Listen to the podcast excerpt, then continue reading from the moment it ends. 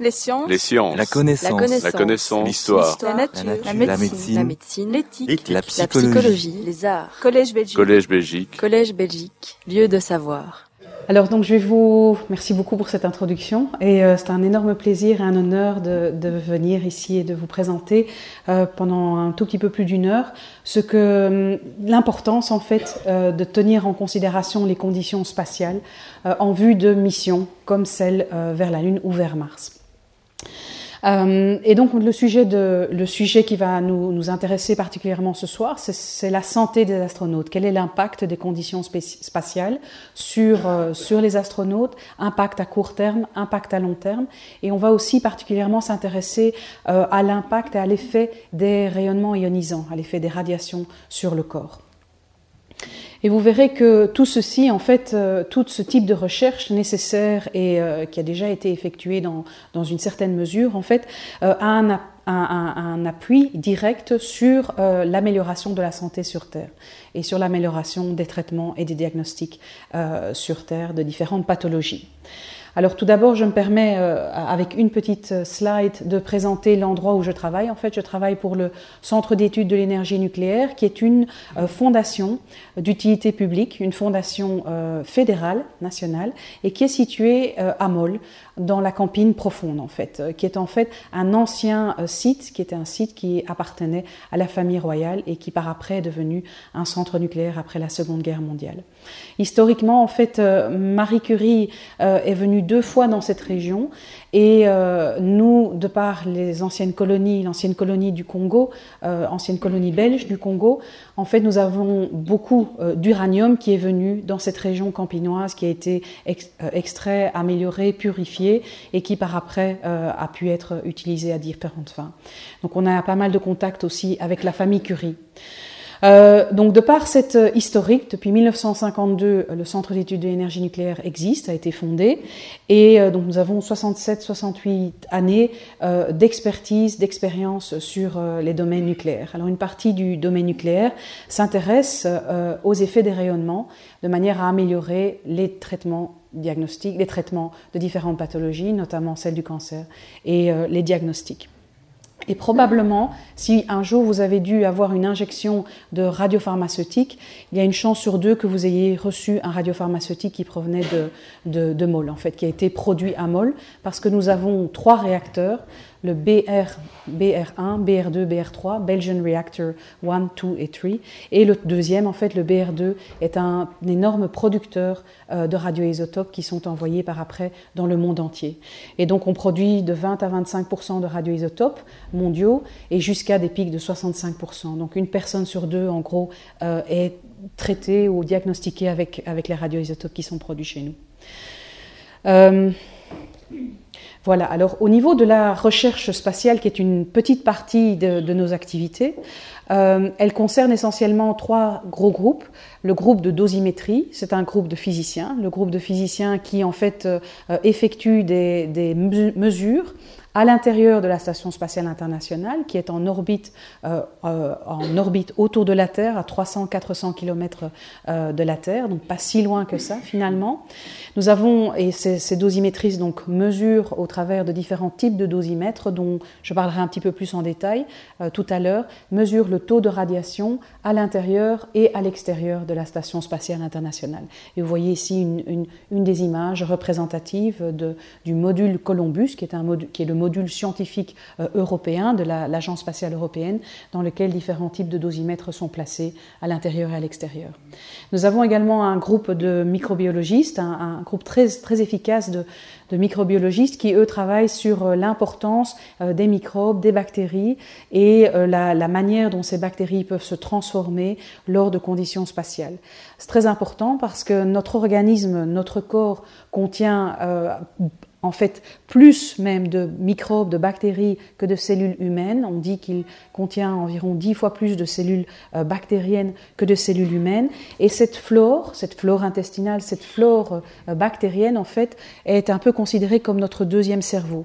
Donc quand euh, des influences ont lieu, des influences notamment du stress spatial sur ces, sur ces populations microbiennes, ça peut en fait transformer, avoir une influence sur le transit intestinal et ça peut transformer nos populations bactériennes. On a 300 à, 4, à 500 familles différentes de bactéries et chacune de ces familles de bactéries va réagir différemment au stress spatial, va réagir différemment à la pesanteur, différemment au rayonnement, euh, au rayonnement spatial. Et euh, certaines bactéries, certaines souches de bactéries apprécient énormément et donc commencent à proliférer relativement fort et d'autres souches de bactéries euh, diminuent leur prolifération et donc on a un déséquilibre au niveau de la flore intestinale. Donc nos microbiologistes étudient cela et ils étudient également la possibilité d'utiliser des, bactéries pour le recyclage, recyclage des matières organiques, recyclage des matières fécales, recyclage de l'urine des astronautes, recyclage du reste euh, des, végétaux qui ne sont pas consommés euh, par les astronautes. Euh, donc, de manière à, garantir qu'un vol, comme par exemple un vol vers Mars, eh bien, permettrait, grâce au soutien des bactéries, au soutien de vie produit par les bactéries et des plantes, de pouvoir garantir la vie, la survie des astronautes. Et puis le groupe de radiobiologie dont je suis euh, responsable, c'est le groupe qui euh, effectue des recherches sur l'impact des rayonnements sur la santé. Alors nos, recherches sont, sont essentiellement médicales, évidemment, puisqu'elles vont de comprendre ce qui se passe chez l'embryon, chez le fœtus, lorsqu'une mère euh, enceinte doit être euh, irradiée pour des raisons, par exemple, de, pathologie cancéreuse, lorsqu'une femme développe un cancer, et ça, ça arrive dans un cas sur mille en Belgique, donc environ 70 à 100 cas euh, sur 1000 par an en Belgique. que fait-on Parce qu'en général, les, les, mécanismes moléculaires qui stimulent la grossesse et qui stimulent le développement de l'embryon sont très semblables aux mécanismes moléculaires qui stimulent une cellule cancéreuse à, se diviser rapidement. Et donc la plupart euh, des cas de cancer chez la femme enceinte sont en général des cancers agressifs, ce qui veut dire que les, cellules se divisent très très vite et qu'en général il faut euh, agir avant la fin de la grossesse. Donc c'est le genre de recherche que nous effectuons. Nous effectuons aussi des recherches sur les radiopharmaceutiques, comment euh, améliorer, continuer à améliorer les traitements, traitements contre le cancer, de manière à cibler encore mieux, à, à irradier et à tuer les cellules cancéreuses, puisque c'est ce qui nous intéresse, mais en même temps épargner le tissu sain, épargner le reste du corps. Donc beaucoup de recherche a été effectuée dans ce sens-là. Et puis pour la, partie euh, recherche spatiale, comment préserver, améliorer la résistance des astronautes, et on parle de radio-résistance des astronautes, euh, en vue d'imaginer euh, des missions vers Mars dans des conditions productives, efficaces de travail pour les astronautes. Et j'en profite pour, euh, pour, remercier une série de, collaborateurs, euh, particulièrement de cette université, l'université de Namur, euh, le professeur Stéphane Lucas, le professeur Karine Makils, le professeur euh, Frédéric Sylvestre, Karine Van Doning et le docteur Boris Espels, avec qui nous travaillons en collaboration depuis plusieurs années. Euh, nous avons un petit film, en fait, que vous, reconnaissez peut-être euh, cette personne, c'est Frank de Wien, notre deuxième euh, astronaute belge. Après Dirk Frimout, qui était le premier astronaute, Frank de Wien est le, deuxième astronaute belge. Il a effectué deux missions spatiales en 2002 et 2007, et il, euh, et il est pour l'instant directeur du Centre des astronautes européens. Donc c'est une tâche extrêmement importante et un rôle crucial au sein de l'Agence spatiale européenne. Alors il a, ici, il a, il a été interviewé dans le cadre des 60 ans du, du Centre des énergies nucléaires et j'espère que ça va marcher. Non, euh, je peux essayer. De... Il, il, a un petit message et j'aimerais simplement euh, le partager avec vous. J'espère que vous entendrez. Uh, it's a center where all the astronauts that fly to the International Space Station come and train on the European elements that uh, are flying on board of the International Space Station. And so I'm working here in the center, uh, helping to develop the center, helping to develop the training, but also we are preparing here for the future because the International Space Station will probably fly till 2020, maybe a little bit later. But after that, we need to find uh, new projects. And in space, it always takes a long time to build projects, to define projects, and also here at EAC, we are participating in that process. Our job is, of course, very much related to nuclear research, first of all through radiation. Astronauts that fly to the International Space Station have a much higher dose of daily radiation than normal people here on Earth, which means that we need to monitor that, we need to control that also in order to monitor their health. So we have, for example, dosimeters on board of the International Space Station where we measure continuously the radiation environment. But once we will go beyond the ISS to the Moon, to Mars, it will become even more important because we will not be protected by the Van Allen radiation belt. So radiation will become more important. Moreover, we are also looking into systems that will recycle all the waste, all the human waste, the food uh, for the astronauts. And they will work also with cells, with uh, microbiology. And of course, they will be infected by radiation. And I think uh, the uh, SEK is doing a lot of research in this field. I work together with uh, SEK uh, for some of the research related indeed to what we call the Melissa project, is this uh, big recycling unit that is uh, based on uh, biological processes. And we flew cells to space. Uh, we exposed them to radiation and then they were examined in SEK to see if their gene expression was changed, Uh, if they would alter their behavior in space because of course if we build something that works perfectly here on the ground but then we take it to space go to Mars for three years but after six months it doesn't work anymore because all the cells have changed their behavior then of course it would be a disaster for the crew. SEK is seen as a very important center of expertise in our world. We need to rely, as the European Space Agency, on centers of expertise around Europe. We don't have all the expertise. We can integrate the expertise to build a space station, but we don't necessarily need to have all the expertise ourselves. And in this puzzle, in this mosaic of all centers of expertise around Europe, uh, SEK has a very important role to play. J'espère que vous avez compris euh, en, en, partie, j'espère, euh, et que le son était suffisant. Donc ce que Frank de Wien explique, c'est l'importance du, Centre d'études de l'énergie nucléaire, donc le SEKCEN, euh, au niveau de la recherche essentiellement sur les radiations, de comprendre, de pouvoir protéger les astronautes, mais de comprendre et de pouvoir mesurer ces radiations, et aussi dans le terme de, support de vie, de développer des euh, euh boucles de survie grâce à, des, bactéries et grâce à des plantes qui permettent de recycler au maximum euh, et dont on assurerait la stabilité euh, de par nos études euh, antérieures euh, par rapport à tous les types de stress qui peuvent être, que les bactéries peuvent, peuvent rencontrer, notamment dans le, domaine spatial et dans l'environnement spatial.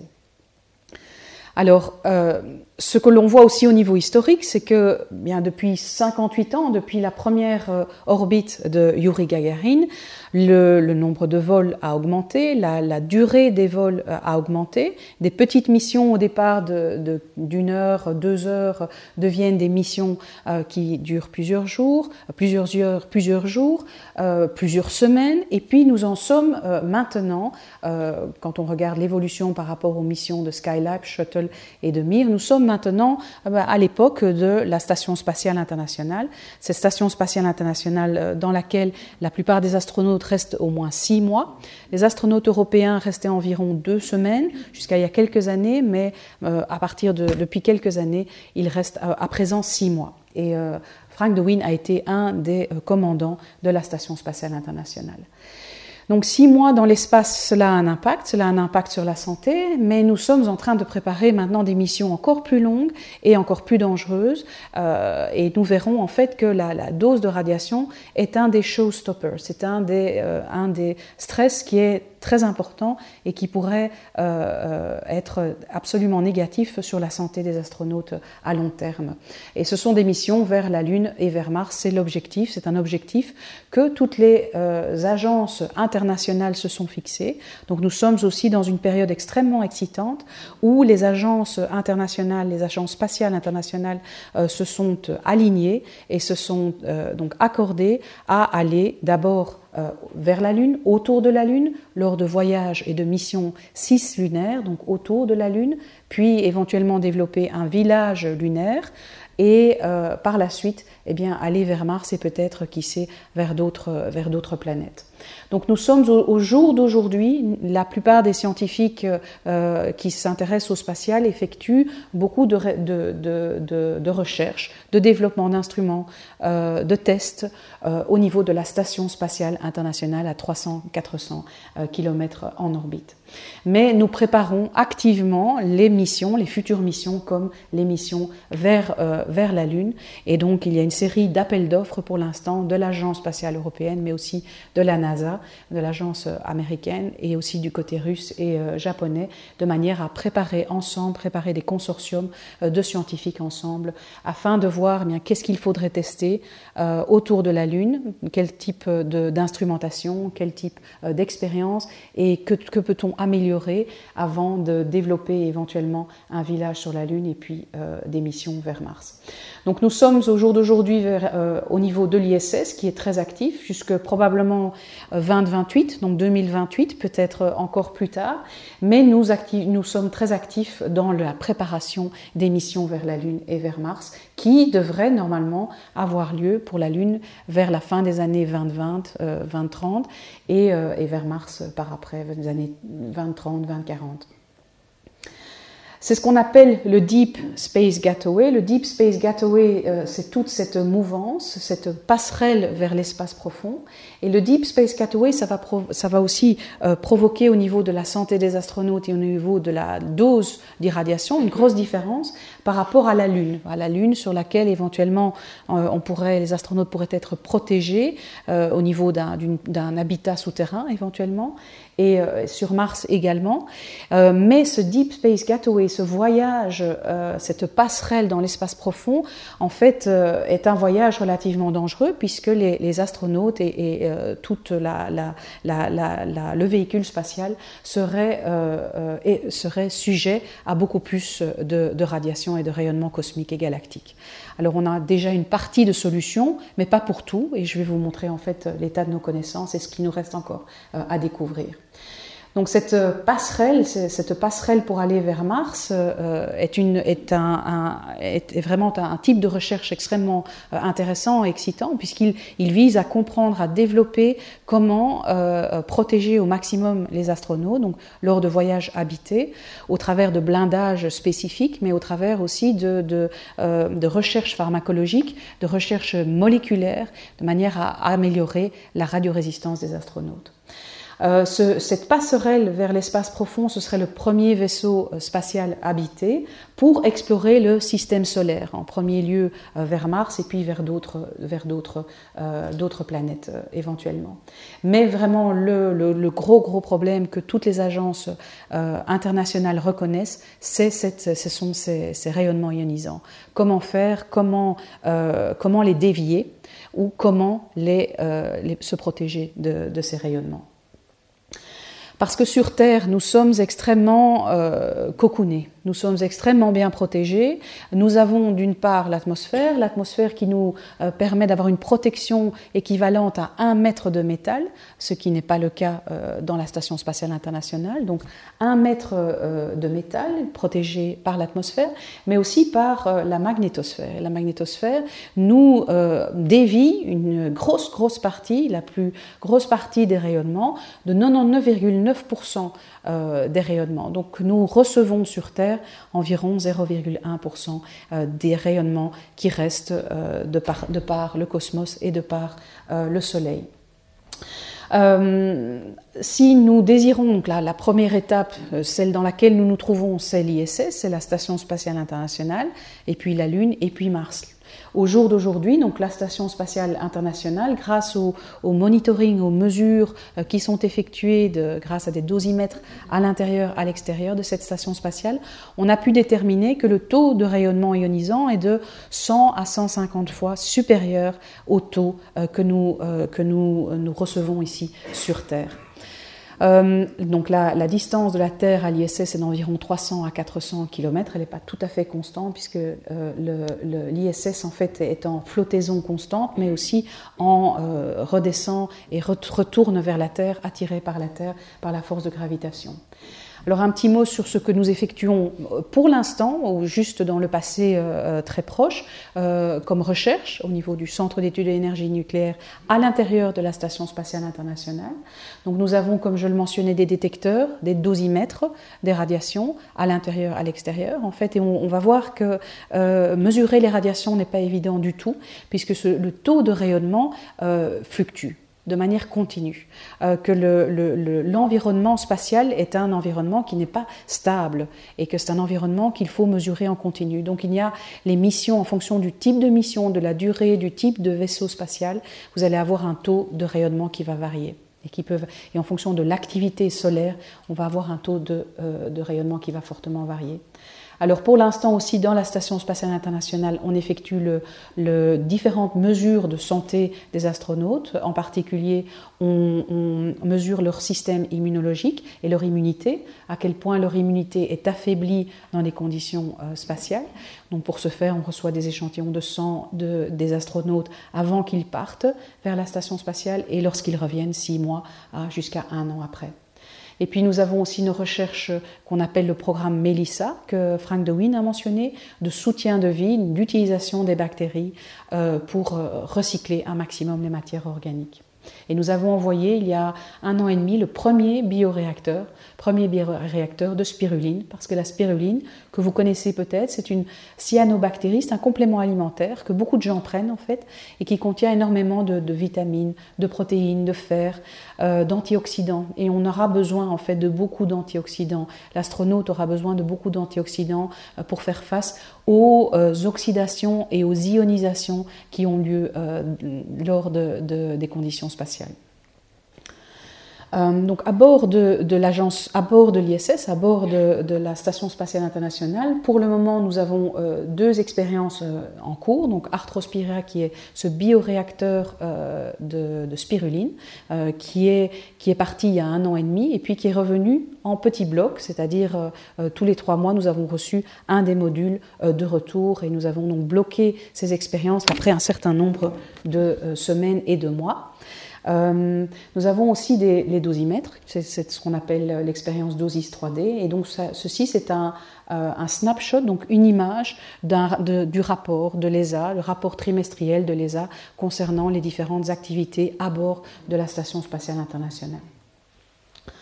Alors, en vue de, de missions et d'habiter de, euh, sur la Lune, d'habiter sur, Mars, étudier les microbes et le fait qu'on veut absolument éviter que des microbes euh, terriens envahissent euh, la Lune et envahissent Mars. Et effectivement, on veut, éviter cela, mais en même temps, on veut utiliser les avantages des microbes pour produire de l'oxygène, produire de la nourriture euh, et recycler. Donc c'est un, mélange et c'est un, un, équilibre à trouver de manière à essayer d'éviter au maximum toute contamination, mais à protéger et améliorer la vie des astronautes. Alors pour ce faire, il est très important de monitorer si nous développons un, village lunaire, de monitorer la qualité de l'air, de mesurer le type de microbes, le, type de bactéries qui poussent, le type de, champignons éventuellement, euh, et de mesurer la, quantité, la concentration de ces microbes. Parce que certains microbes peuvent être pathogènes, c'est-à-dire qu'ils peuvent induire des, euh, maladies et des pathologies euh, chez les astronautes. D'autres microbes, d'autres bactéries, d'autres champignons peuvent devenir très corrosifs par rapport aux matériaux. Donc ils, sont, ils peuvent devenir extrêmement technophiles, c'est-à-dire euh, aimer tout ce qui est euh, technologique et commencer à corroder tout type de matériaux euh, que nous aurions. Et ça, c'est quelque chose que nous avons observé aussi dans la station Mir, qui a été vraiment infestée par toute une série de, de bactéries et de, de, champignons qui sont devenus extrêmement corrosifs. Donc important de faire un monitoring de l'air, des différentes surfaces, puisque les bactéries sont présentes dans notre environnement, elles sont présentes partout, euh, et ces bactéries sont en équilibre, c'est-à-dire qu'elles vont occuper quasi toute la place euh, possible, et que si on nettoie, euh, et qu'on désinfecte et qu'on décontamine et qu'on purifie et qu'on stérilise un environnement, cet environnement est à ce moment-là propre et il va de nouveau être envahi il va être envahi, on espère, par des bactéries qui ne sont pas pathogènes ou qui ne sont pas trop technophiles. Euh, donc dans notre environnement naturel, nous sommes envahis par ces bactéries qui sont, euh, qui sont très très peu pathogènes, qui ne sont pas dangereuses pour, pour notre santé et qui sont en équilibre.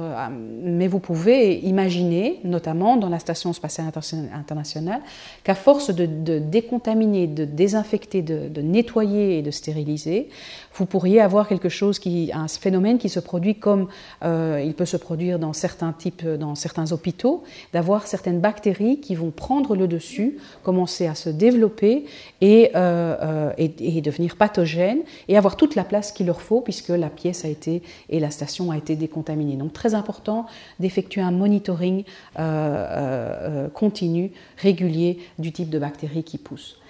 Et évidemment, vous voulez une très bonne qualité de l'eau, que cette eau reste stérile et propre, euh, pour que les astronautes ne doivent pas boire de l'eau souillée ou de l'eau euh, contaminée avec des bactéries éventuellement pathogènes. Donc très important de vérifier la qualité de l'eau et la qualité de la nourriture.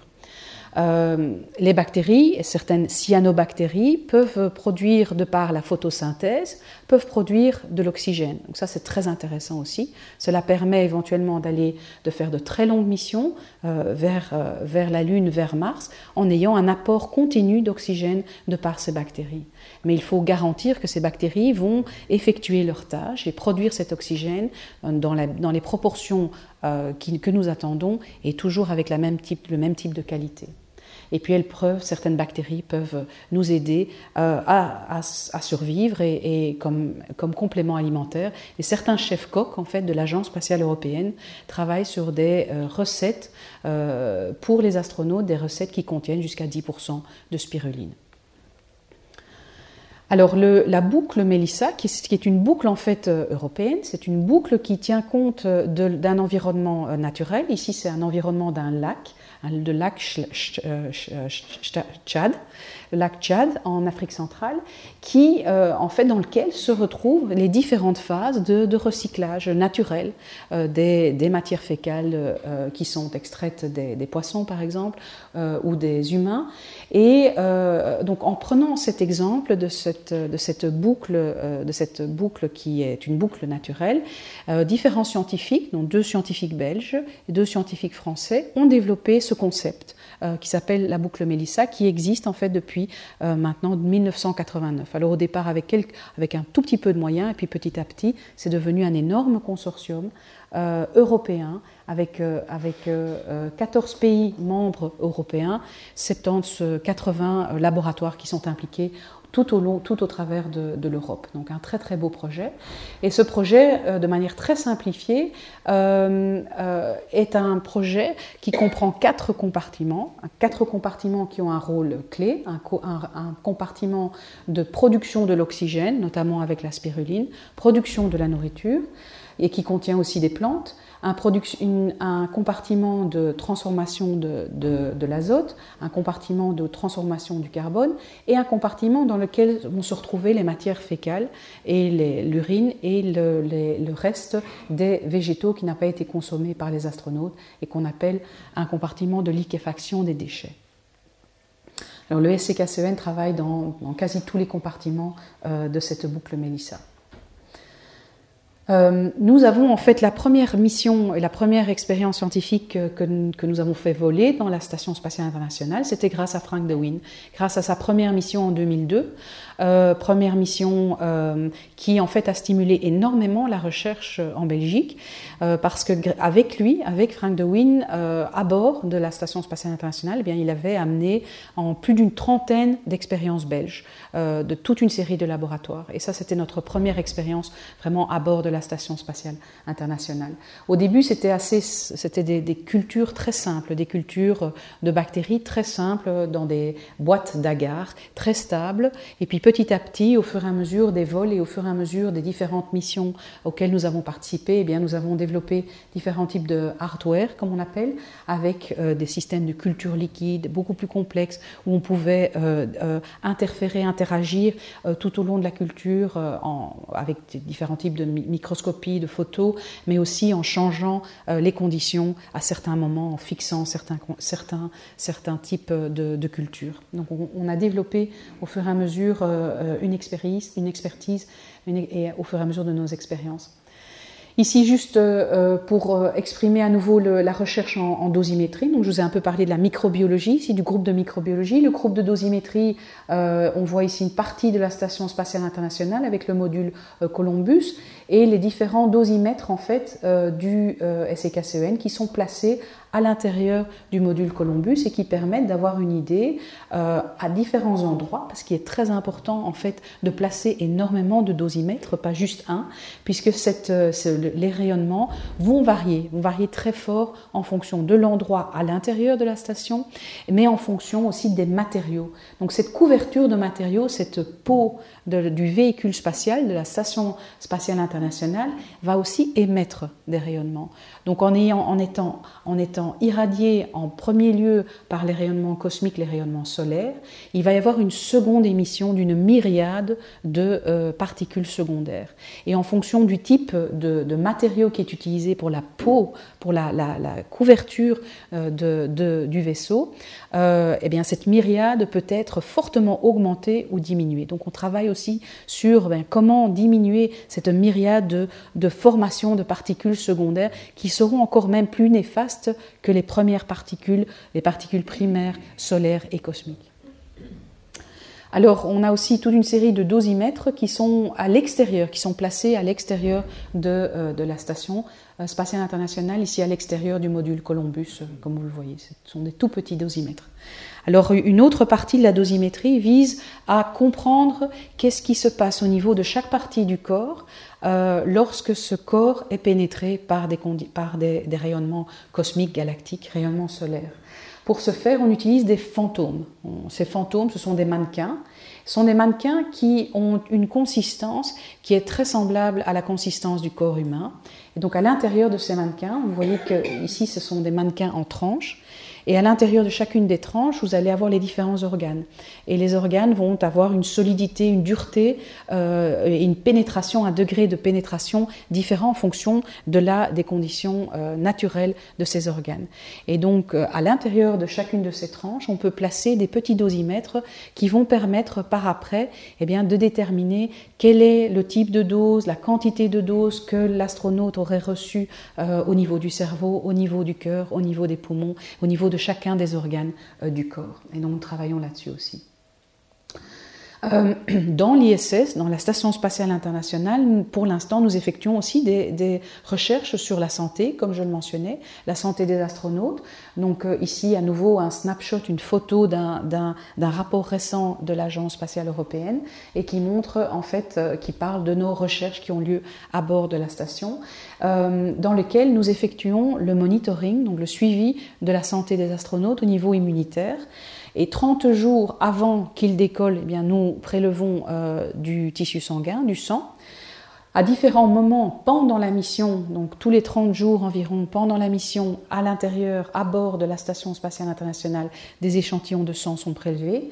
Et puis lorsqu'ils reviennent, eh bien, lorsque les astronautes reviennent, nous mesurons euh, à, nouveau différents types de paramètres. Alors qu'est-ce qui nous intéresse en particulier? C'est de voir si le système immunitaire s'affaiblit. Est-ce qu'il s'affaiblit au fur et à mesure de la mission? On sait qu'en fait, il y a un gros risque.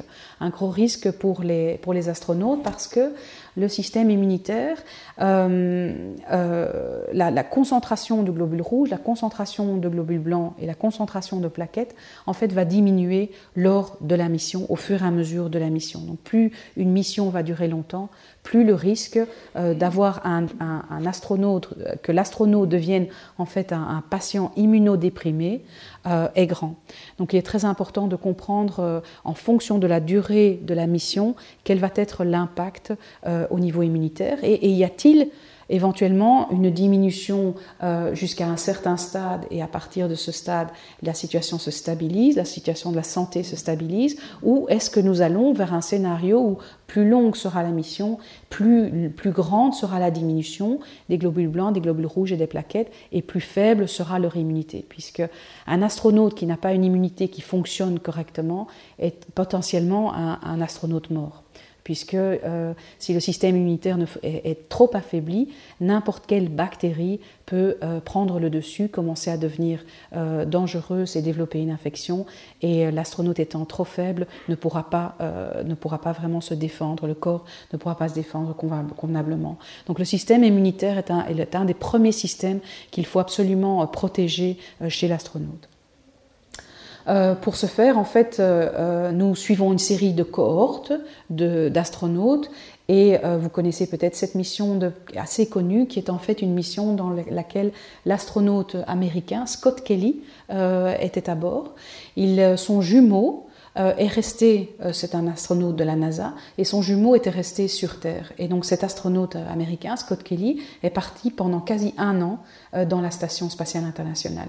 Et il a, il a énormément communiqué, donc on a reçu énormément d'informations sur, sur, sur son état de santé.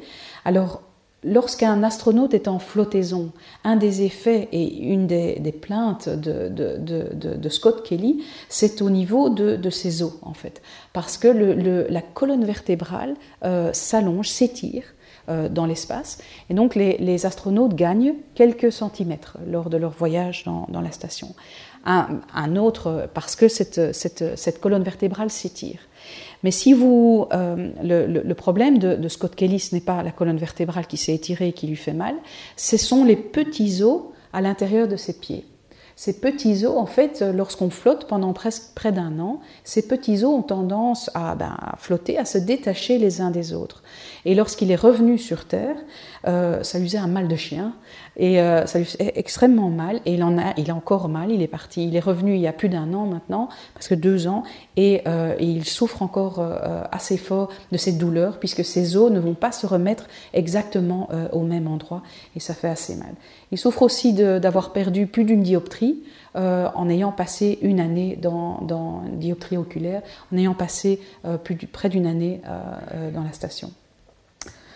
Donc, ce qui nous intéresse aussi dans, les échantillons que, nous recevons, c'est de voir si la radiosensibilité des astronautes a varié. On sait que leur système immunitaire s'affaiblit, euh, mais est-ce que leur radiosensibilité varie? Donc, on mesure, avant qu'ils partent, à quel point leur, euh, leur euh, susceptibilité aux radiations est importante.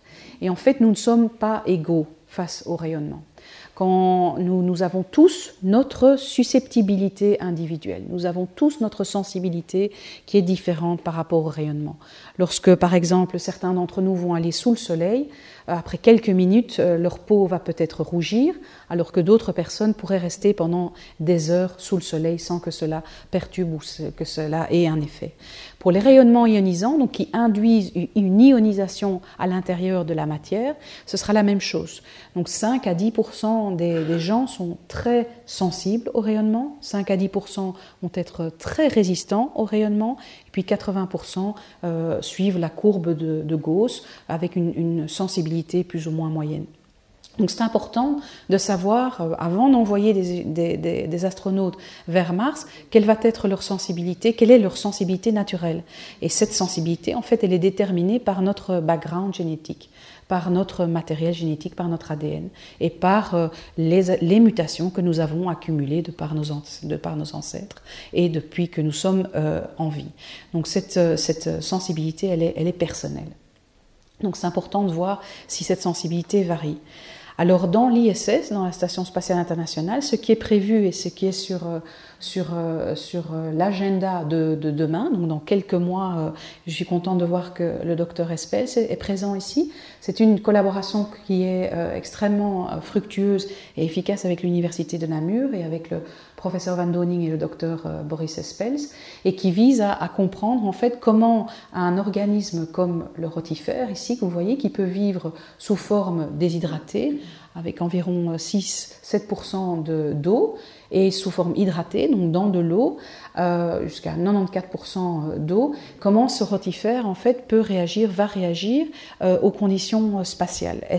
Quels sont les mécanismes qu'il utilise pour réparer des dommages au niveau de son matériel génétique? Parce que nous pouvons apprendre énormément de par les organismes extrémophiles, donc les, les, organismes qui peuvent survivre dans des conditions extrêmes, nous pouvons apprendre énormément par rapport à la radiorésistance, euh, de manière à éventuellement modifier, euh, sélectionner euh, au niveau des organismes humains et, et améliorer les capacités pour l'humain à pouvoir survivre dans des conditions spatiales. Donc ce type de recherche, qui est une, la recherche fondamentale, est aussi crucial pour améliorer les vols spatiaux de demain. Alors, je vous parlais de l'agence de, la station spatiale internationale. La prochaine étape, comme je le mentionnais, c'est la Lune. Euh, la Lune, là, on va se retrouver avec des doses de rayonnement ionisant qui vont être 3 euh, à 400 fois plus importantes que sur Terre. Donc euh, ce, taux de rayonnement est encore un taux qui est qui n'est pas un taux très élevé, c'est-à-dire que ça ne va pas induire des pathologies très rapidement, mais c'est quand même un taux de rayonnement qui qui qui n'est pas négligeable, qui est un taux entre faible et modéré. Ce qui signifie que par rapport au fait que nous ne sommes pas tous euh, égaux face au rayonnement, que les plus faibles, par rapport à ce type de rayonnement, commenceraient déjà à développer des pathologies, les plus faibles au niveau de leur radiorésistance.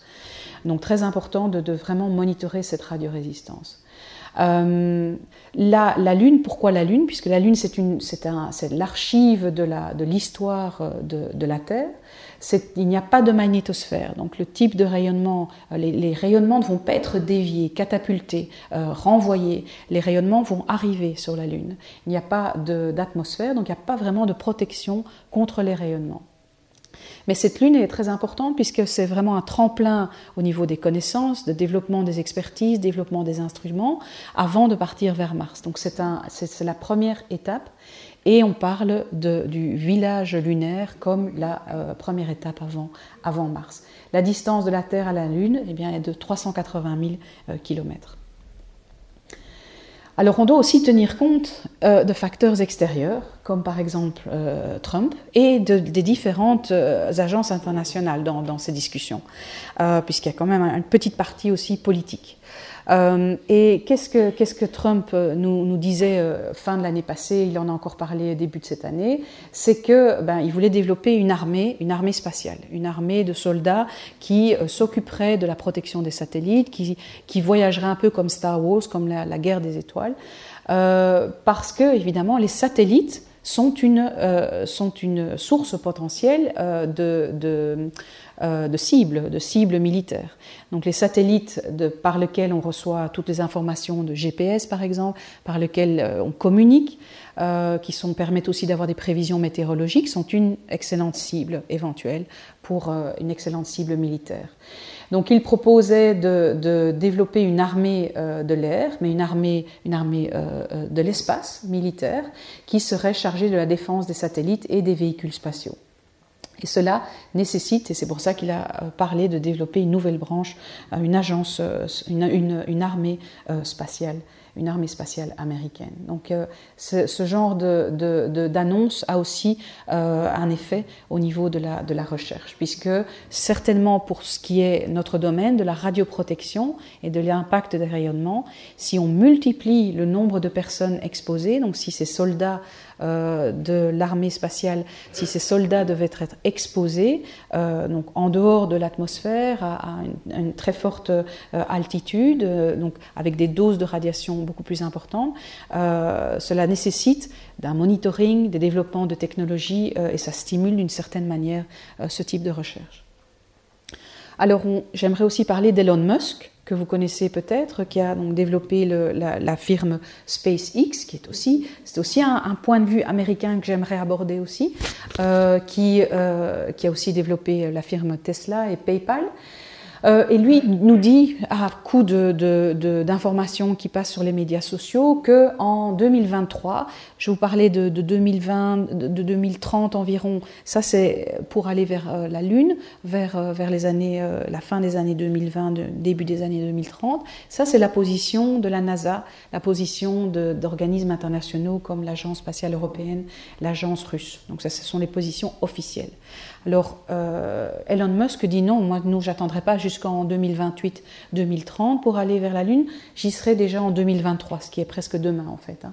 Donc euh, il, euh, il, propose d'avoir déjà les premières missions avec des passagers autour de la Lune, donc des voyages cis-lunaires en 2023.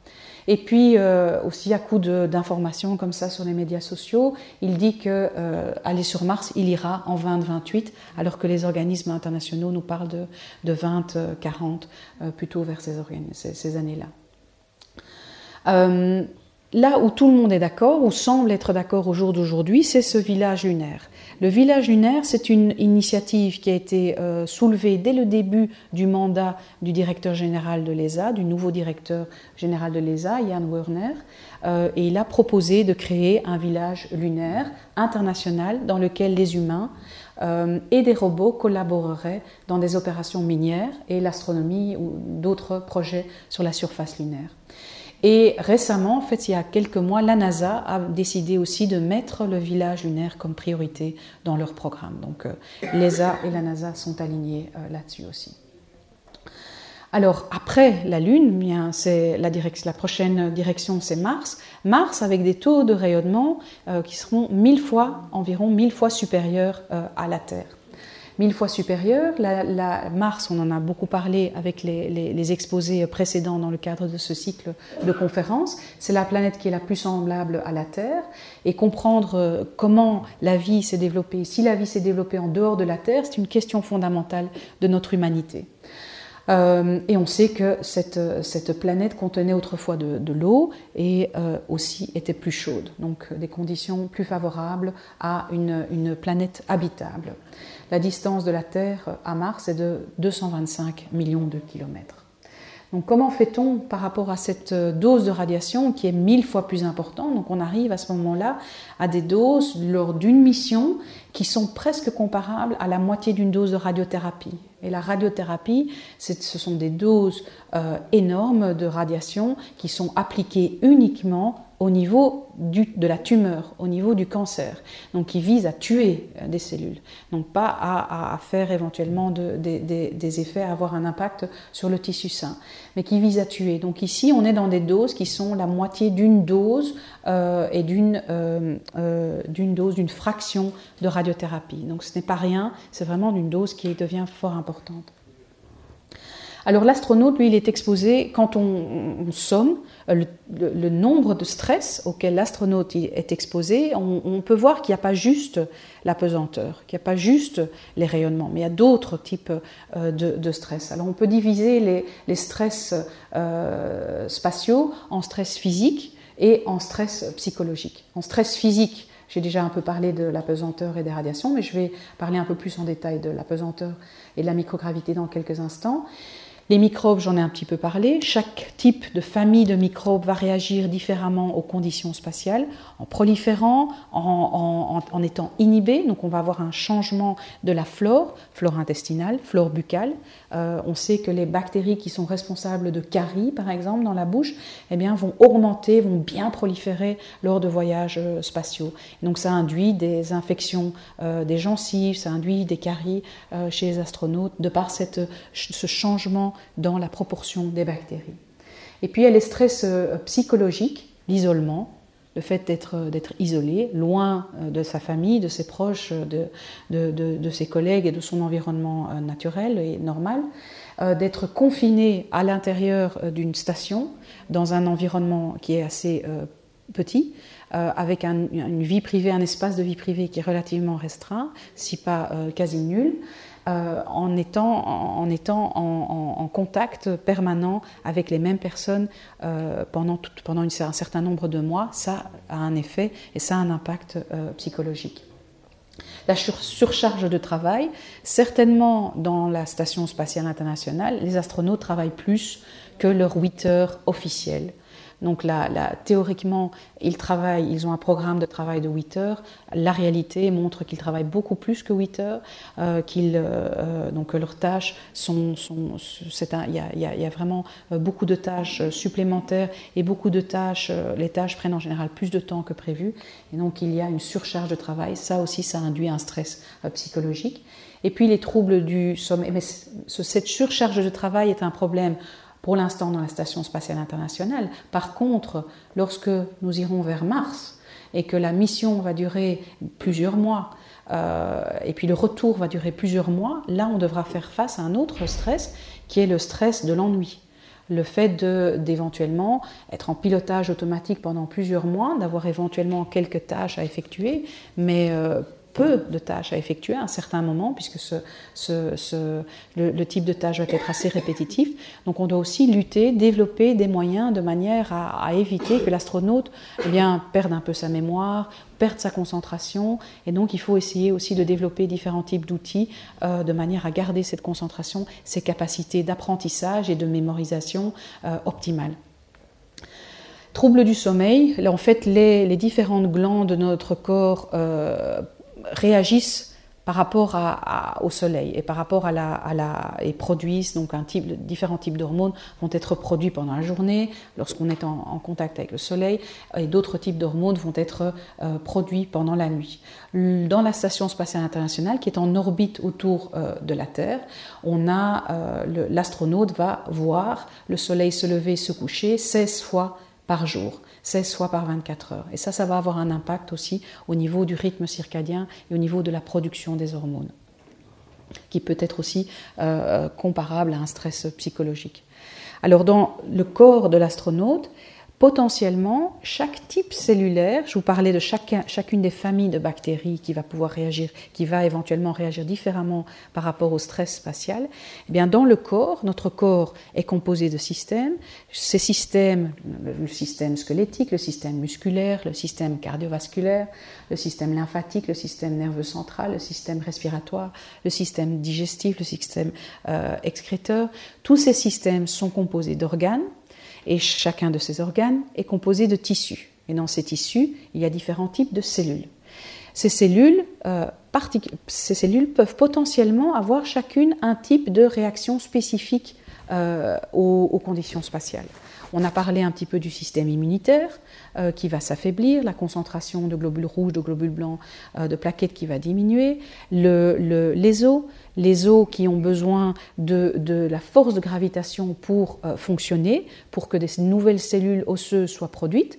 Il n'y a rien de pire que de rester alité, comme vous le savez, rester alité pendant des mois, il n'y a rien de pire pour, le, pour les os.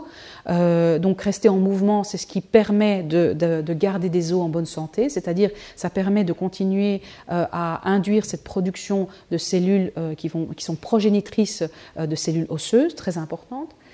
et on sait que cette on sait que ce vieillissement osseux, cette ostéoporose, en fait, elle est fortement accélérée dans les conditions spatiales. Donc, comprendre comment euh, inhiber cette, ostéoporose est très important aussi sur Terre.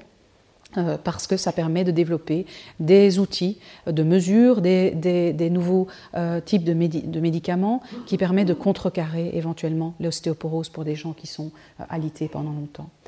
Euh, les muscles aussi. Les muscles, euh, lorsqu'ils sont en, apesanteur, certainement les muscles des jambes euh, ben, vont commencer, ne, prolifèrent beaucoup moins prolifèrent beaucoup moins bien parce que la, production de deux protéines musculaires, la myosine et l'actine, en fait, est inhibée. Pas qu'elle s'arrête, mais elle est fortement inhibée. Et donc la plupart des astronautes vont avoir aussi une diminution, une atrophie musculaire au niveau des jambes.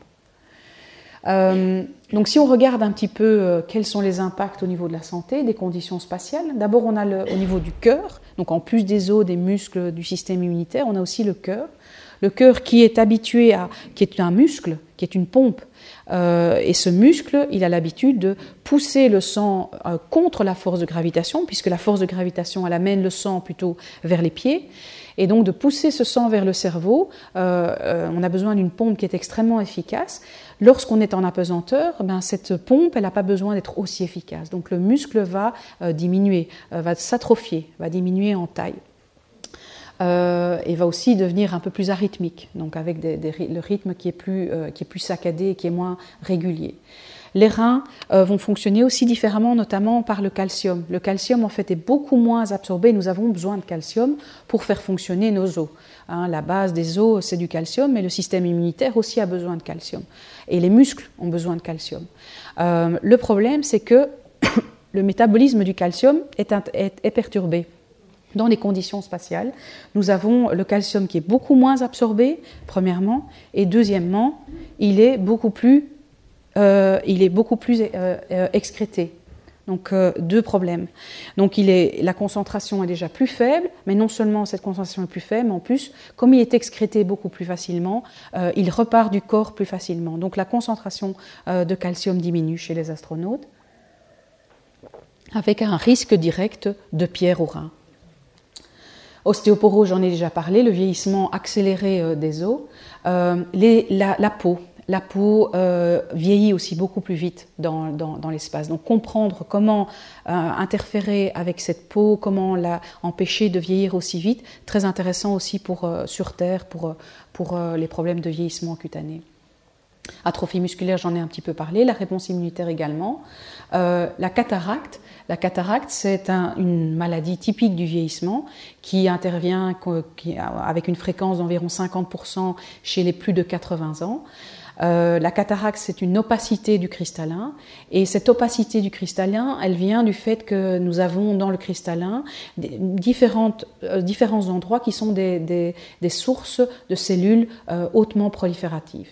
Et ces cellules hautement prolifératives, en fait, par définition, toute cellule qui prolifère énormément est aussi plus radiosensible. Donc la plupart des cellules souches, des endroits où nous avons des cellules souches, des organes où se, situent, ces cellules souches vont souffrir en général de par les rayonnements. Donc le cristallin contient ces cellules euh, qu'on peut associer à des cellules souches. Et donc si ces cellules euh, sont euh, sont euh, endommagées, si elles ne réparent pas bien leur ADN, vous allez avoir une précipitation euh, des protéines. Et cette précipitation, cette floculation des protéines à l'intérieur des cellules va induire que le cristallin n'est plus transparent, mais que le cristallin devient blanchâtre de par cette précipitation des protéines qui vient de ce dommage aux cellules souches du cristallin.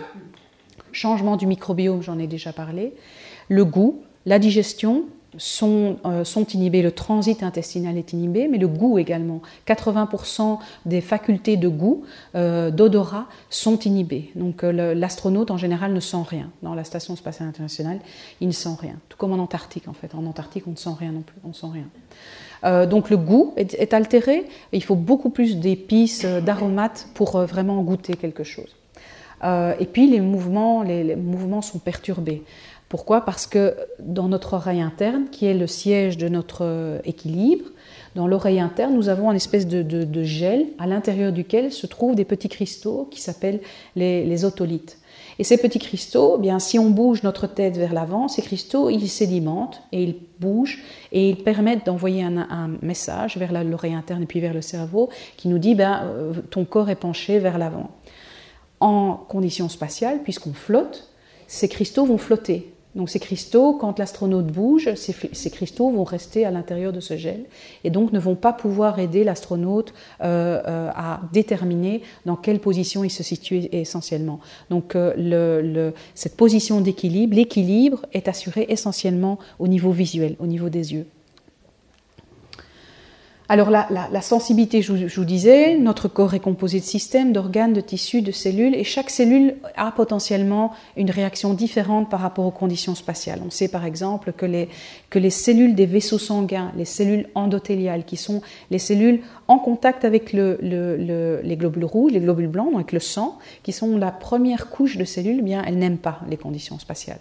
Elles sont relativement sensibles aux conditions spatiales, c'est-à-dire qu'il euh, y aura un risque accru que si ces cellules qui, forment une seule couche, qui sont une couche de cellules, si elles décident de mourir, si cette couche de cellules décide de mourir, eh bien le sang peut quitter les vaisseaux et euh, se retrouver n'importe où dans le corps.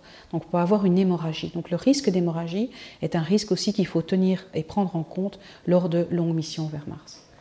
Euh, ici, vous voyez la, sensibilité euh, graduée, donc ascendante des différents types de cellules. Les lymphocytes sont les cellules les plus sensibles, les lymphocytes, une partie des globules blancs, sont les plus sensibles au rayonnement. C'est pour cela que lorsqu'on fait un traitement euh, radiothérapeutique d'un patient ou aussi euh, chimiothérapeutique, euh, on va suivre la formule sanguine. On va mesurer au fur et à mesure de la, du traitement le taux de globules blancs. Parce qu'on sait que ce taux de globules blancs est relativement sensible, il va être la, un des premiers types cellulaires à réagir au rayonnement lors de la radiothérapie et aussi la chimiothérapie. Ce sont des cellules qui prolifèrent beaucoup. La moelle, évidemment, la moelle, c'est le siège des cellules souches, des globules blancs, des globules rouges et des plaquettes. Donc la moelle, qui contient énormément de cellules souches, va aussi être un organe très très sensible euh, au rayonnement et aux conditions spatiales. Les testicules sont également euh, sensibles, puis suivis par l'épithélium, l'épithélium intestinal, la peau, le tissu, tissu, musculaire et puis les nerfs. Alors, les, je voudrais caractériser euh, et, mettre en trois catégories en fait le type, les, rayonnements, euh, les radiations spatiales en fait, euh, de manière à nous à, vraiment focaliser l'intérêt et où la recherche est nécessaire en fait.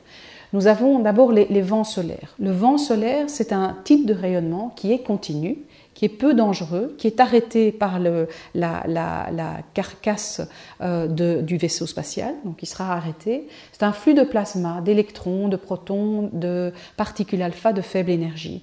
Et donc il est arrêté par la, peau du vaisseau, du vaisseau euh, spatial.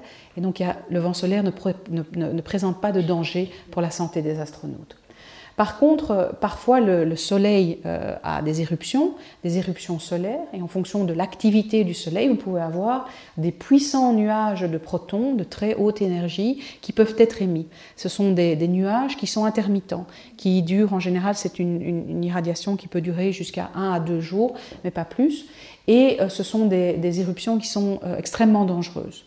Euh, très dangereuses pour, euh, pour l'organisme, très dangereuses pour euh, l'astronaute, mais qui peuvent être aussi bloquées de par les protections qu'on a, notamment maintenant, pour l'instant, dans la Station spatiale internationale. Je vais vous montrer ça dans la, dans la slide suivante. Donc, pour nous, c'est un, un, risque qui n'est pas trop important. Par contre, là où beaucoup de recherche est encore nécessaire, c'est pour ce troisième type de rayonnement, qui sont les rayonnements galactiques cosmiques. Les rayonnements euh, galactiques sont composés de 87% de protons, de très haute énergie, de particules alpha qui sont aussi très très dommageables pour le corps, et aussi d'ions lourds comme euh, notamment le fer silicium, avec une très forte énergie de, euh, centaines de mégaélectronvolts jusqu'à 1 gigaélectronvolt. Ce sont des radiations qui sont continues, qui sont dangereuses. Et je vous expliquais que lors de ce voyage vers Mars, eh ces rayonnements euh, galactiques en fait, sont le, principal souci en fait, euh, des radioprotectionnistes comme moi. Euh, je vous disais aussi que, en plus, ce type de rayonnement peut induire des rayonnements secondaires. Donc chaque, en fonction du type de vaisseau, du, matériau qui est utilisé pour le vaisseau euh, spatial, vous allez avoir ben, plus ou moins de particules secondaires qui vont être émises et qui peuvent euh, vraiment induire une myriade, des, milliers de particules secondaires à partir d'une seule irradiation. Donc euh, vraiment, il faut essayer de trouver le type de matériau qui serait le meilleur, qui permettrait d'avoir le meilleur blindage en ayant comme avantage de ne pas peser de trop et éventuellement être organique ou éventuellement biologique. Donc ces rayonnements secondaires sont aussi un, gros problème euh, que nous devons encore solutionner. Alors pour l'instant, lors des éruptions solaires, lors des Solar Particle Events, il y a trois endroits ici qui sont représentés avec un, carré rouge ici, euh, trois endroits dans la Station spatiale internationale qui sont extrêmement protégés, comme vous le voyez ici et qui, euh, dans lesquels les astronautes vont, euh, vont aller se réfugier en cas de euh, solar particle events. en général, ils sont prévenus quelques minutes, quelques heures avant l'événement, donc ils peuvent, ils ont le temps de se protéger grâce à des détecteurs qui sont, qui sont disposés en fait à différents endroits et sur différents satellites aussi, et qui permettent d'avoir un monitoring continu de la, la fréquence et du type de rayonnement solaire. Et donc l'équipage peut rester à l'abri dans une de ces trois zones euh, euh, le temps qui est, nécessaire. Alors un des, endroits qui est euh, un endroit qui protège relativement bien les astronautes, c'est à côté du container d'eau. En fait, c'est à côté de la, réserve, du réservoir d'eau, parce qu'en fait l'eau, ce qui arrête relativement bien ces particules galactiques, c'est tout ce qui contient beaucoup d'atomes très très simples et les plus petits. Le plus petit atome que nous avons, c'est l'hydrogène. Et comme vous le savez, l'eau, elle contient de l'hydrogène et aussi de l'oxygène, deux molécules, euh, deux atomes d'hydrogène et un atome d'oxygène, donc H2O. Donc l'eau euh, permet de euh, renvoyer une série et pas mal et de stopper une série, une grosse partie des rayonnements galactiques. Donc relativement intéressant. Euh, vous voyez ici un autre endroit qui est l'endroit où ils dorment et aussi l'endroit où il y a le laboratoire. L'endroit où ils dorment, eh bien, en fait, ils sont dans leur sac de couchage. Euh, une autre, molécule qui est relativement, euh, qui permet également d'avoir un très bon blindage, c'est le polyéthylène. Le polyéthylène, c'est le composant des, des, bouteilles en plastique, les bouteilles en plastique transparentes ou du papier feuille euh, pour euh, emballer les plantes, les fleurs euh, ou un bouquet de fleurs, eh bien c'est du polyéthylène. Et ce polyéthylène, il est composé de carbone et d'hydrogène. Beaucoup de carbone et, encore plus, deux fois plus d'hydrogène. Et donc cet hydrogène permet aussi de rebombarder les, atomes, les, les, rayonnements galactiques. Donc dans le sac de couchage, vous avez aussi une couche de polyéthylène qui permet de, blinder l'astronaute. Alors, euh, au niveau biologique, c'est intéressant de visualiser en fait le type de dommage. Ici, vous avez un noyau qui est représenté, qui est un noyau d'une cellule euh, qui n'a pas été irradiée. Donc, vous voyez que tout le noyau euh, ici est représenté et coloré en bleu lors de la radiothérapie classique, lorsqu'on irradie des cellules euh, cancéreuses avec des, rayonnements X ou avec des rayonnements gamma, typiquement euh, ce qui est utilisé euh, en radiothérapie classique, vous allez induire des dommages et ces dommages sont représentés par les petits spots, par les petits points de couleur bleue. bleu clair. Et chacun des spots est un endroit où on va avoir une cassure au niveau de l'ADN, une cassure double brin qui va être réparée. Alors, en général, ça dure un peu plus de chaque cassure double brin qui va être créée euh, pour euh, une, fraction de radiothérapie de degrés. Degré est en général la fraction de radiothérapie qui est, courante, utilisée pour euh, pas mal de, types de radiothérapie de cancer.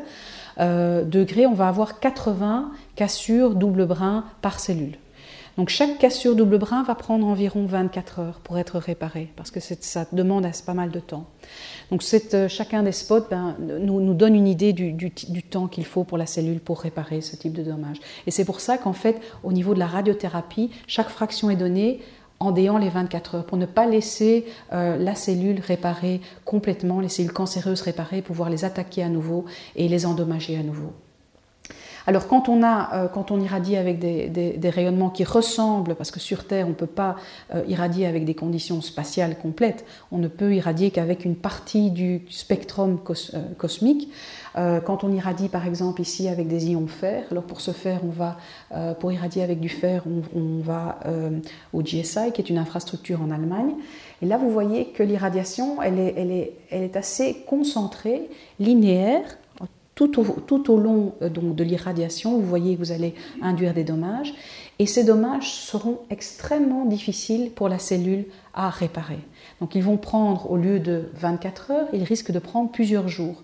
Pourquoi? Parce que c'est comme si vous aviez, euh, au lieu d'avoir euh, un puzzle où vous avez quelques pièces qui manquent, où c'est moins difficile éventuellement de réparer, vous avez dans votre puzzle tout un trou avec toutes les pièces euh, euh, en même temps, au même endroit, que vous devez, retrouver, qui doivent se recoller. Puisque l'ADN va être coupé, les cassures, ce sont des coupures, coupures au niveau du simple brin d'ADN ou du double brin d'ADN, et ces, ces, cassures, lorsqu'elles sont vraiment très proches les unes des autres, induisent énormément de dommages qui va prendre beaucoup de temps, avec un risque de ne pas pouvoir bien réparer. Et qui dit une mauvaise réparation des dommages au niveau de l'ADN euh, dit une induction potentielle et un risque induit de développement de pathologies cardiovasculaires, cognitives ou de cancer. Alors sur Terre, on est à, des doses de euh, 0,1 de environ 1 millisievert par an, qui nous vient du cosmique, du solaire, 1 millisievert par an.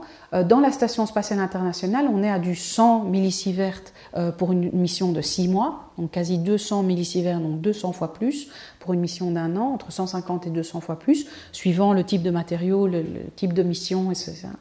Euh, sur la surface de Mars, on est à 300 millisieverts pour une période de, de, 500 jours, donc on augmente encore avec un petit peu de protection de l'atmosphère martienne qui est un centième, équivalent d'un centième de l'atmosphère sur Terre. Et puis dans l'espace profond, donc cette mission euh, dans l'espace profond, on est à 300 millisieverts pour 180 jours, donc on est à 600 millisieverts, on est à 600 jusqu'à 1000 fois plus important que sur Terre. Donc la radioprotection dans l'espace, elle est essentielle, donc protéger contre les rayonnements, comprendre quels sont les effets, euh, les contrecarrer dans la mesure du possible, c'est très important. Si on regarde maintenant les, risques euh, liés, on voit que ben, par rapport aux doses de la population euh, par an, population sur Terre, on a environ 1 millisievert. Ici, euh, dans l'ISS, on est à 100, 200 fois. Et puis sur Mars, on sera environ 1000 millisieverts. Donc on est à un facteur 1000 de rayonnement. Alors, par rapport à ce risque, par rapport à ce type de rayonnement, on doit associer aussi un risque. Donc il y a des, modélisations qui doivent se faire sur le risque sur la santé et notamment le risque du cancer. Le risque euh, du cancer qui est, repris ici dans ce graphique, le risque du cancer, c'est quoi? Dans notre population, le risque est d'environ 25% pour les femmes de développer un cancer et pour les hommes d'environ 30-33%. Donc une femme sur quatre, un homme sur trois.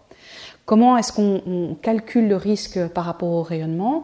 Euh, Eh bien, on modélise et on peut dire qu'en fonction des données que nous avons, notamment euh, des survivants d'Hiroshima et Nagasaki qui ont été exposés euh, à une cinquantaine de milliers différentes de doses de rayonnement, on a pu déterminer quelle est la courbe d'induction de cancer par rapport au type de rayonnement et par rapport à la dose de rayonnement. Et là, on peut dire que le risque de, mort par cancer est de 1 en plus, c'est-à-dire que pour les 25% chez la femme qui risque naturel de développer un cancer, ça deviendrait 26% après une mission vers l'ISS, mais vers Mars, on se passerait de 25 à 35 ou peut-être 45%. Donc les risques de développement de cancer sont beaucoup plus importants. Alors quels sont les autres euh, risques euh, pour la santé? Les, effets des rayonnements sur la santé peuvent être catégorisés par effet à court terme, effet à long terme. Les effets à court terme, à long terme, c'est par exemple la cancérogénèse, puisque le cancer, un cancer ne se développe pas en une nuit. Le cancer va se développer en plusieurs années. Donc le développement du cancer euh, par rayonnement, on sait que des rayonnements peuvent induire euh, une augmentation du risque de mortalité de différents types de cancers qui sont repris ici. On peut aussi avoir des effets aigus, des effets aigus, c'est-à-dire que le corps je vous disais que le corps est composé de différents organes, différents tissus, qui vont réagir différemment par rapport au rayonnement. Et euh, donc le, corps va réagir en séquence. La première partie du corps qui va réagir, c'est le système euh, sanguin, ce sont les lymphocytes, la moelle osseuse, donc qui va être la première partie du corps à réagir euh, à partir d'une certaine dose. Puis la deuxième partie du corps qui va réagir, c'est tout le système gastro-intestinal et surtout l'épithélium intestinal, de par la présence de cellules souches dans l'épithélium, dans la première couche de cellules épithéliales euh, du, système gastro-intestinal. Mais on sait qu'il y a aussi des effets qui peuvent être des effets aigus et des effets tardifs du système cognitif et du système nerveux central. Euh, donc très important de pouvoir préserver la plasticité du cerveau, que l'astronaute puisse euh, s'adapter et que le, cerveau s'adapte à la pesanteur, s'adapte parce qu'on sait que les, les, cellules neuronales en fait prennent un certain temps. Lorsqu'on met des neurones en culture dans des conditions de microgravité euh, simulées, eh bien les neurones prennent un certain temps, environ 24 heures, 48 heures, pour vraiment s'habituer à ces conditions-là et retrouver leur plasticité naturelle. Et pendant cette période-là, euh, donc leurs synapses, leurs connexions sont beaucoup moins efficaces. Donc c'est important de, garantir que les astronautes vont pouvoir rester concentrés, vont pouvoir euh, avoir un cerveau qui, qui fonctionne, puisqu'un cerveau qui ne fonctionne pas, euh, ça va aussi ne, permettra pas d'avoir une, une, mission qui va fonctionner. Donc il faut absolument que ce cerveau continue à fonctionner. Et donc on garde euh, toute la partie cognitive, d'apprentissage, de, mémorisation, les fonctions motrices aussi, et puis le comportement, que le comportement ne soit pas trop altéré, ou l'humeur très important, ou des troubles neurologiques. Euh, puis les maladies cardiovasculaires, on sait que les radiations peuvent intervenir et peuvent induire des maladies cardiovasculaires, donc c'est important de pouvoir, euh, de pouvoir s'en préserver en, développant différents types d'outils ou de protecteurs du, système cardiovasculaire. Et euh, le, syndrome de rayonnement, du, de rayonnement, le syndrome aigu de rayonnement, c'est la manière dont le corps va réagir de manière assez rapide. C'est par exemple ce qui peut se passer s'il y a un, événement de particules solaires, un flux énorme, une éruption euh, solaire, et que l'astronaute n'est pas protégé. Là, on pourrait avoir une réaction du corps avec le système immunitaire, le système gastro-intestinal et éventuellement le système cognitif. Donc, euh, dans, les, dans la manière dont le corps va réagir euh, à ce type de, rayonnement, vous avez des nausées, qui sont typiques aussi de certains patients qui subissent une radiothérapie. Les nausées sont un des symptômes aussi après une radiothérapie, après un traitement radiothérapeutique. La nausée, le vomissement, euh, l'anorexie, ça peut être un effet aussi euh, euh, au niveau du cerveau, la fatigue, une fatigue aiguë, la rougeur de la peau, l'épuisement de la moelle osseuse ou des organes hématopoïétiques. Donc ça, ça peut, ça peut être observé aussi. Mais comme on ne rencontre que des, doses modérées de rayonnement vers, on ne rencontrerait que des doses modérées jusqu'à fortes au niveau, au niveau de, mission vers Mars, ces effets ne sont à ce jour pas vraiment observés, à part dans certains cas de de voyage extravéhiculaire, c'est-à-dire quand l'astronaute sort de la station pour aller effectuer une, mission à l'extérieur de la station. Là, il est beaucoup moins protégé et il risque de développer ce syndrome aigu de radiation. Euh, alors la, différence entre les rayonnements qu'on a sur Terre, qu'on connaît bien, les rayonnements, les rayons X, les rayons gamma qui sont utilisés en radiothérapie, on connaît bien leur fonctionnement, on a adapté les protocoles. Euh, par contre, les, rayonnements solaires, on connaît, relativement peu et mal leur, la manière dont ils vont interférer avec le système biologique, avec les cellules. Donc ils vont être, ils sont différents. On sait qu'ils sont différents. Ils vont induire beaucoup plus de dommages, qui va être plus difficile à réparer. Ils vont induire une ionisation dense tout le long de leur trajet. Donc vous voyez ici des noyaux de cellules qui sont irradiés avec des, ions lourds. Vous voyez qu'il y a une irradiation tout au long du trajet. Ils vont causer des dommages uniques euh, qui sont différents des dommages de la radiothérapie classique ou des rayonnements qu'on connaît. Et euh, donc, ce, qui veut dire qu'on a vraiment besoin de faire des recherches dans la manière dont ces dommages ont lieu. Euh, et vont induire des mécanismes moléculaires qui seront vraisemblablement différents. Alors quels vont être les effets biologiques qu'on doit attendre sur ces astronautes? On sait que, et quels vont être les risques sur la santé ben, On n'a aucune donnée humaine au jour d'aujourd'hui de mission euh, vers Mars et de mission d'astronautes vers Mars. On a juste des données euh, d'astronautes qui ont été dans la Station spatiale internationale à 300 km euh, en orbite sur Terre, au niveau des données biologiques sur les dommages au niveau de l'ADN. les modèles animaux et les modèles cellulaires, avec un rayonnement spatial simulé, doivent être utilisés pour acquérir, de nouvelles connaissances scientifiques et, euh, et de, recherche, des recherches sont absolument nécessaires dans ce domaine-là. Et puis aussi des, recherches sont nécessaires de manière à trouver des, inhibiteurs ou des, modificateurs de réparation ou des stimulateurs de réparation.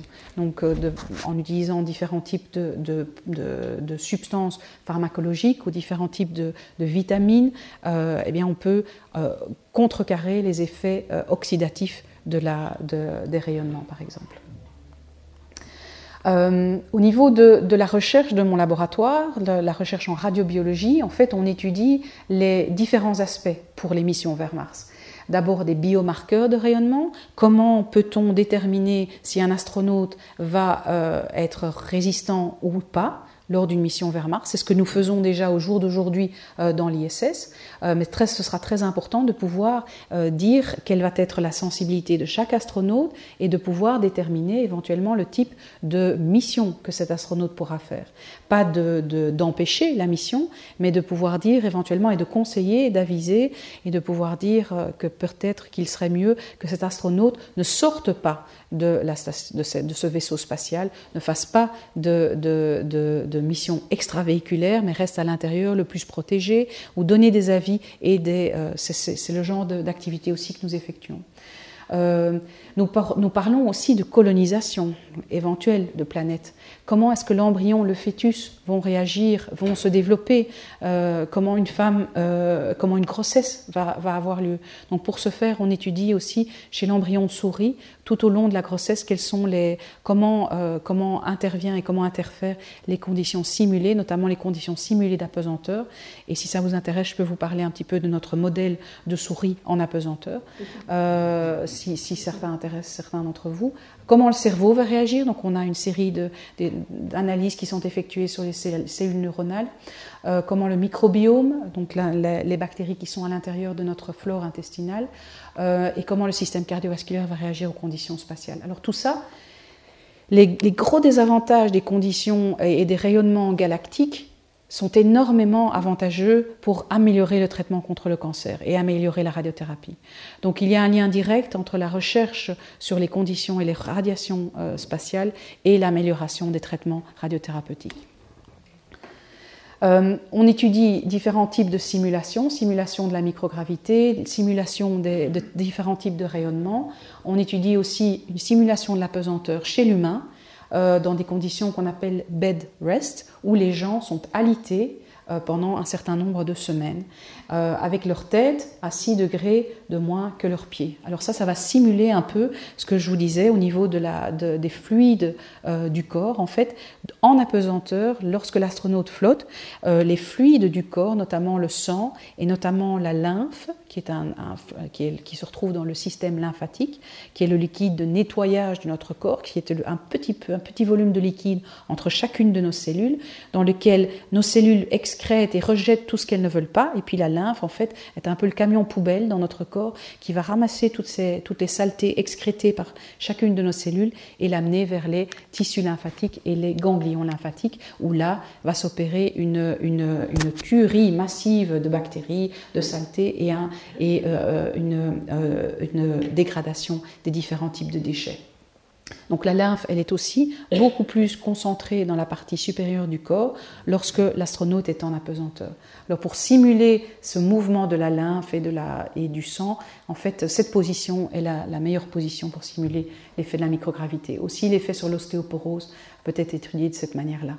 Alors j'ai euh, aussi, eu l'occasion, comme, euh, comme, a été mentionné, d'aller en Antarctique en fait, de passer euh, une partie de l'hiver dernier dans la station belge Princesse Elisabeth, où j'ai conduit différents types d'analyses immunologiques essentiellement, mais aussi de monitoring de l'environnement au niveau des radiations, type de radiation, taux de radiation, mesure de l'ozone, et, et, au niveau de la santé, mesure monitoring du microbiome, donc de la des matières fécales, de l'urine, euh, du cœur, du sang et de la salive.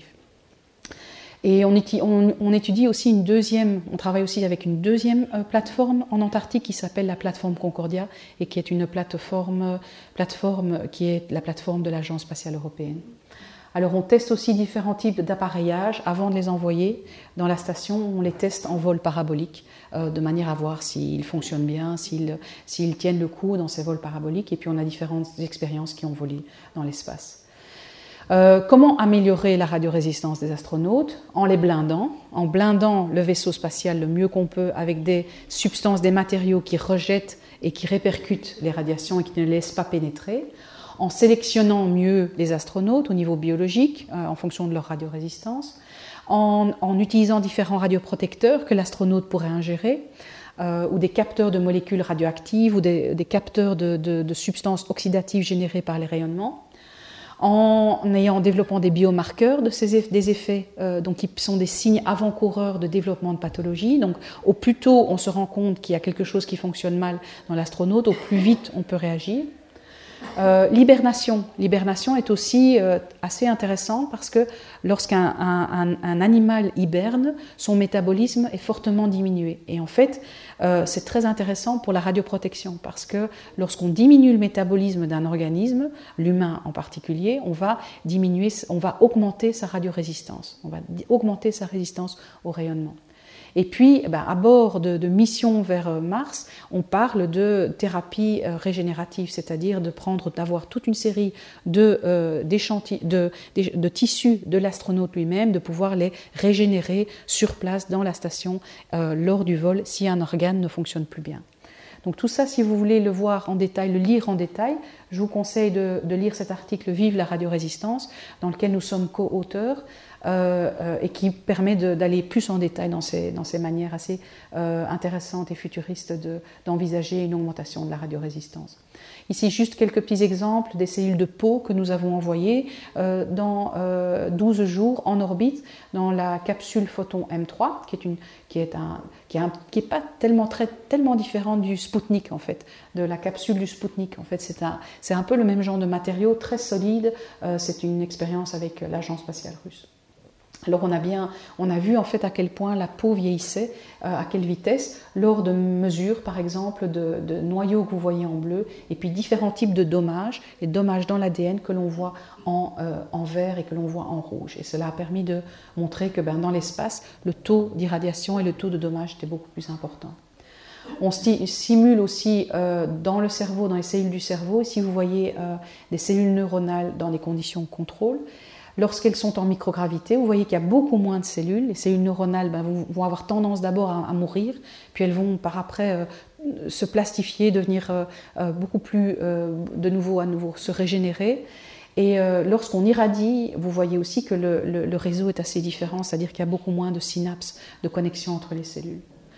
Euh, un exemple d'expérience parabolique que nous avons effectuée. Ici, c'est une expérience d'un vaisseau sanguin dans l'espace, de manière à voir comment le vaisseau sanguin réagit dans l'espace. Une expérience qui a volé avec l'astronaute anglais Tim Peake euh, en 2016 et pour lequel nous avons deux articles qui viennent d'être acceptés pour publication euh, cette semaine.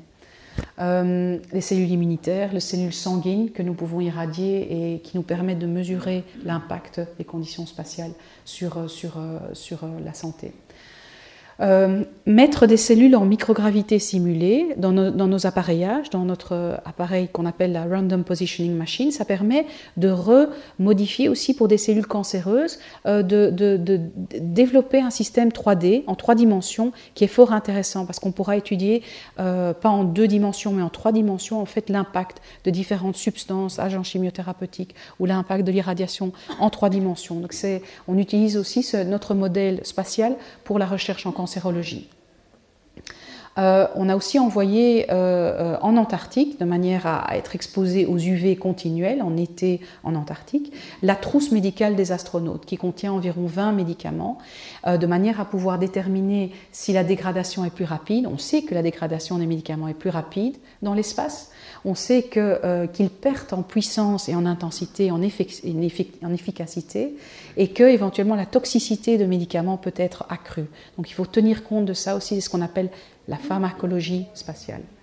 Euh, de manière à, avoir les informations qu'il faut, euh, de comprendre quel est le, taux de dégradation des, médicaments, euh, quel est le, taux de toxicité qui risque d'augmenter. C'est très important pour des missions, notamment vers Mars. Et de développer, de mettre au point des contre-mesures pharmaceutiques qui seront plus stables, plus fiables et adaptées aux futures missions spatiales de longue durée. Et c'est ce que nous effectuons aussi comme recherche. Euh, je ne sais pas si j'ai encore deux minutes sur l'Antarctique.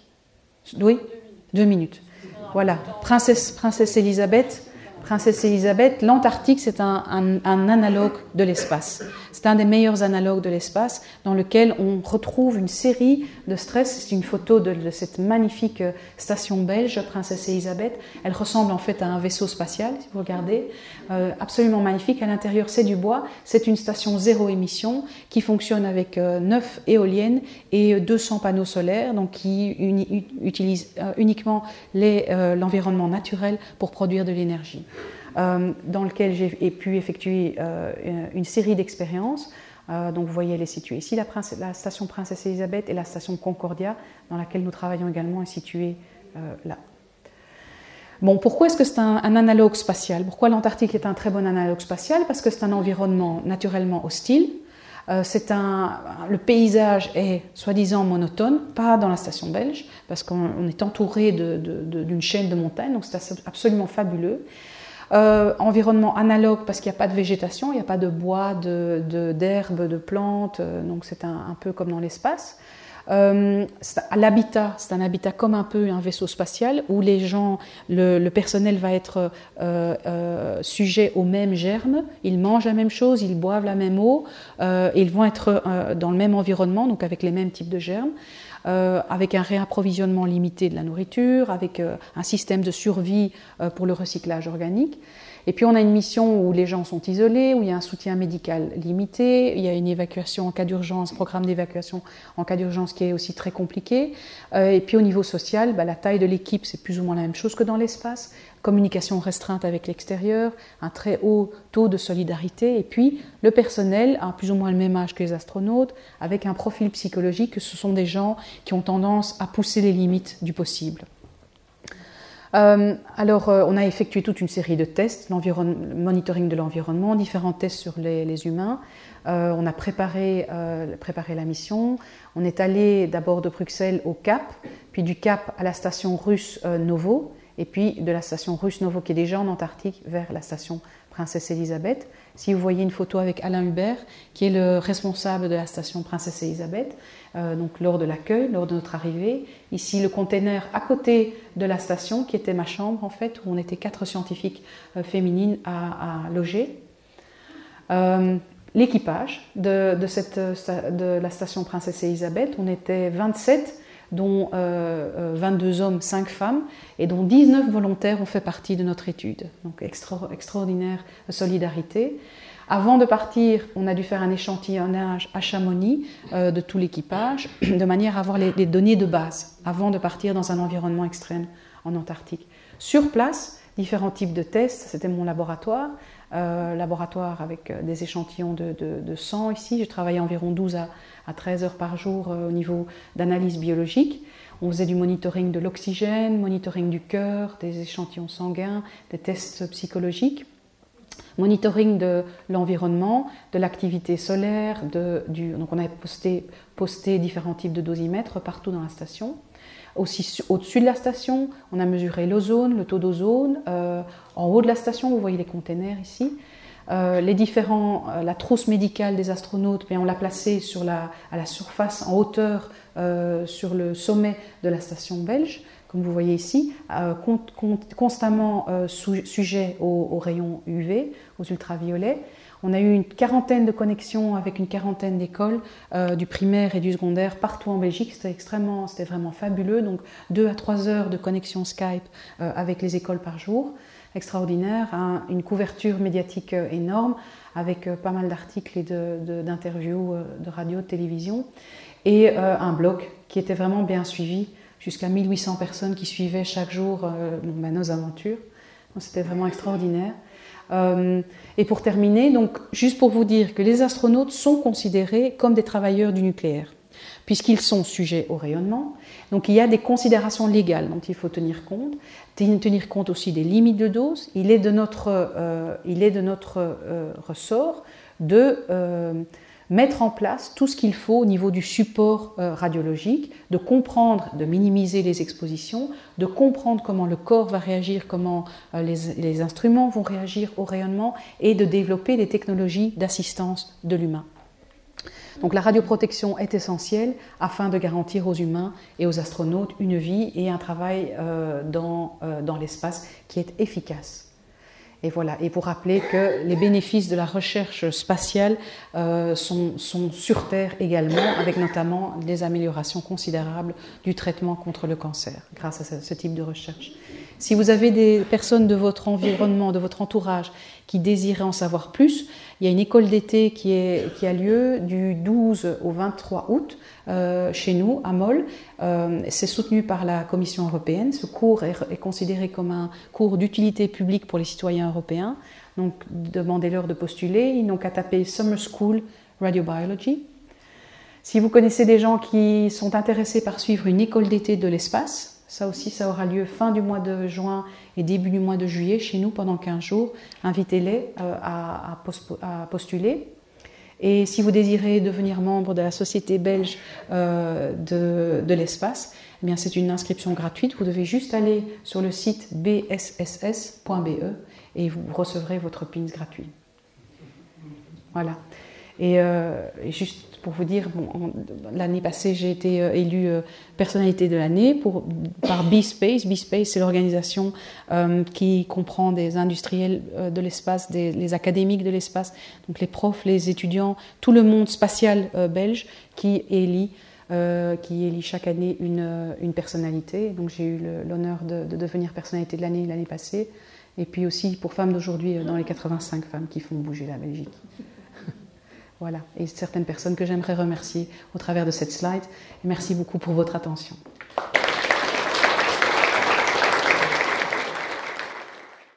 Les sciences. Les sciences. La connaissance. La connaissance. L'histoire. La nature. La nature. La médecine. La médecine. L'éthique. La La psychologie. psychologie. Les arts. Collège Belgique. Collège Belgique. Collège Belgique. Lieu de savoir.